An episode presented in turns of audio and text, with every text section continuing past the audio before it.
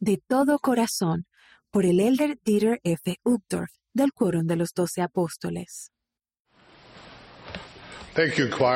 Gracias al coro. Muchas, muchas gracias al coro y al presidente Nelson por esta gran y maravillosa conferencia. Unos días antes de dar su vida por nosotros, Jesucristo estaba en el templo de Jerusalén observando a las personas hacer donaciones al arca del templo. Muy ricos echaban mucho, pero entonces vino una viuda pobre y echó dos blancas. Era una cantidad tan pequeña que apenas, apenas valdría la pena registrarla. Sin embargo, ese donativo en apariencia intrascendente captó la atención del Salvador.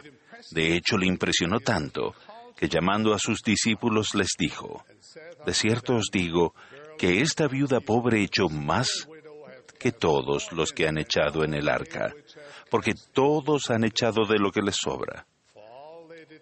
Pero esta de su pobreza echó todo lo que tenía, todo su sustento. Con esta sencilla observación, el Salvador nos enseñó de qué forma se mide en su reino las ofrendas, la cual es muy diferente de la manera en que por lo general se miden las cosas en el mundo. Para el Señor, el valor del donativo no se midió por el efecto que tuvo en el arca, sino por el efecto que tuvo en el corazón de la donante.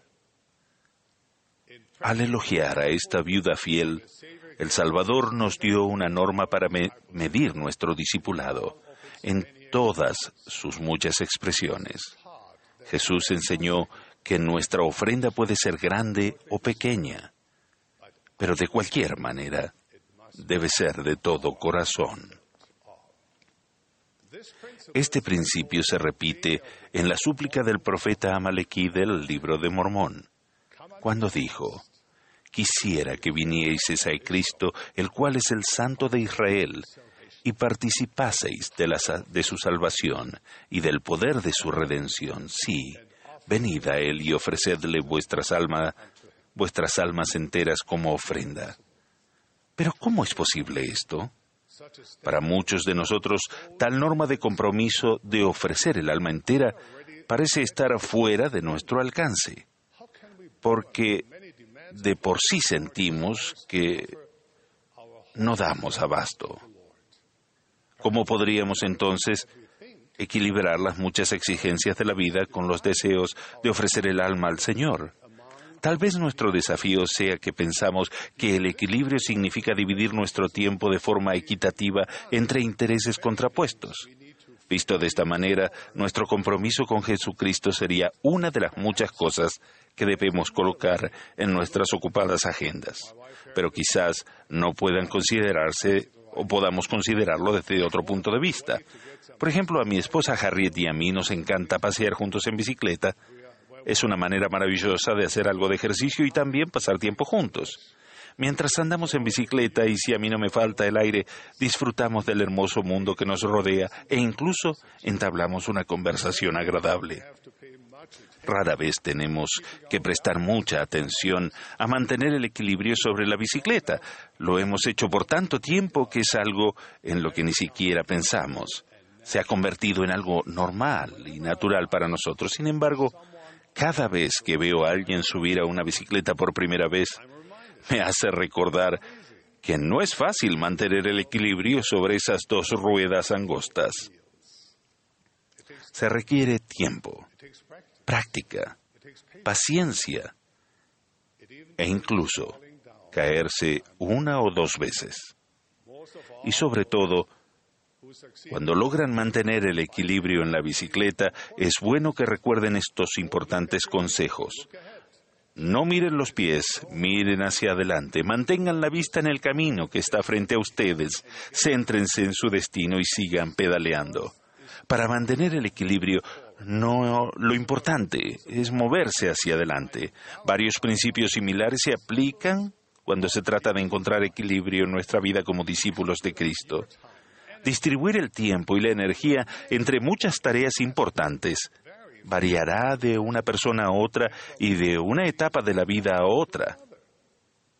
Pero nuestro objetivo común y general es seguir el camino de nuestro Maestro Jesucristo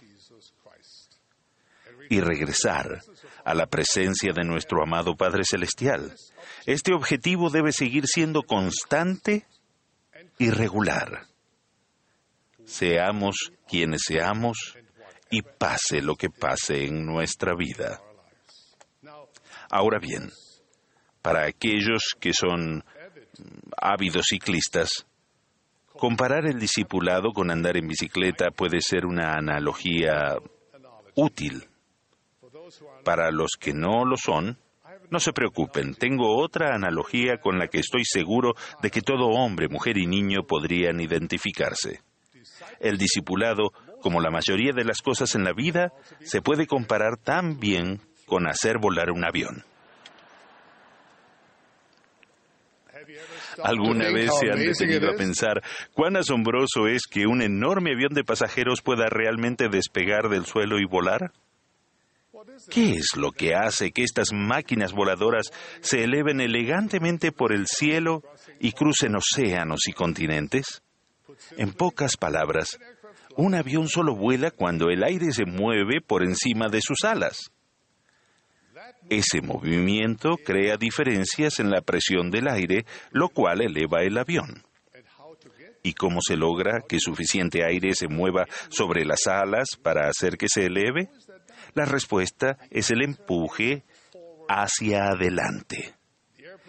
El avión no gana altura si está parado en la pista. Incluso eh, un día muy ventoso no sería suficiente a menos que el avión avance con suficiente fuerza para contrarrestar las fuerzas que lo retienen. Así como el impulso hacia adelante mantiene una bicicleta equilibrada y recta, avanzar hacia adelante ayuda a que un avión supere la fuerza de gravedad y la resistencia aerodinámica.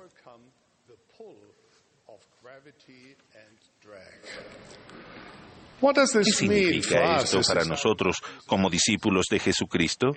Quiere decir que si deseamos hallar equilibrio en la vida y si deseamos que el Salvador nos eleve hacia el cielo, entonces nuestro compromiso con Él y su Evangelio no puede ser casual ni ocasional. Al igual que la viuda de Jerusalén, debemos ofrecerle nuestra alma entera. Nuestra ofrenda puede ser pequeña, pero debe provenir de nuestro corazón y alma.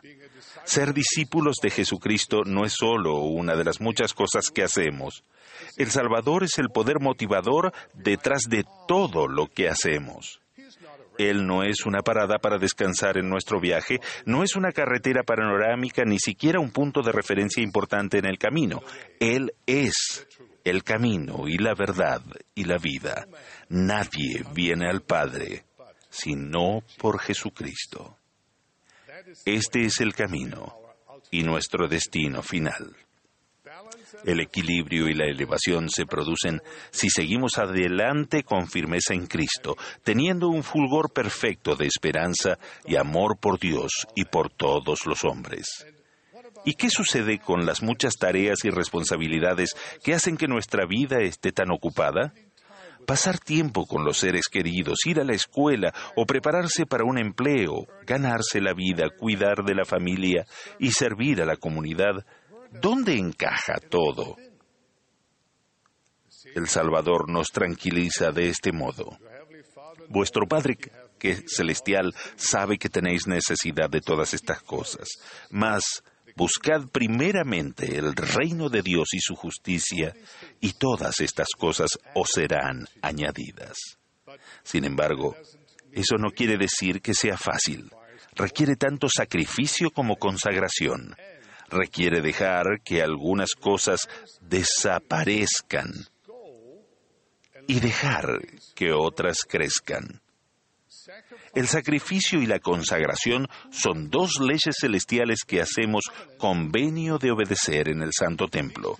Estas dos leyes son similares, pero no idénticas.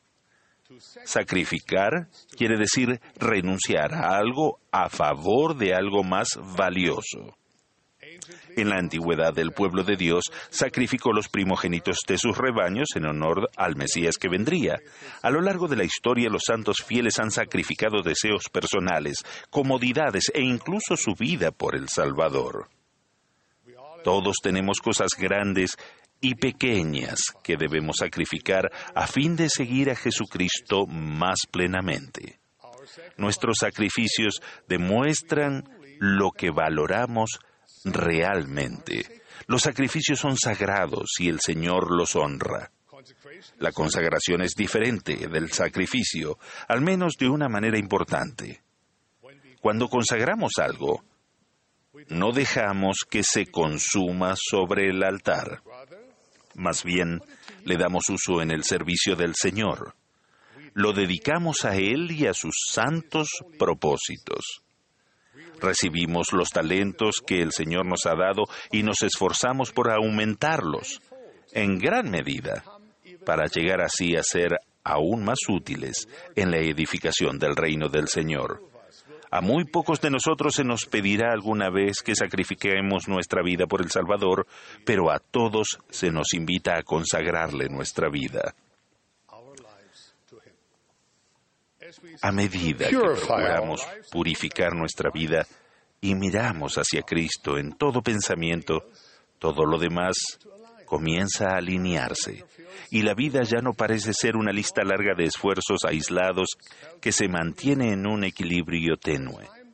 Con el tiempo, todo se convierte en una sola obra, un gozo, un santo propósito.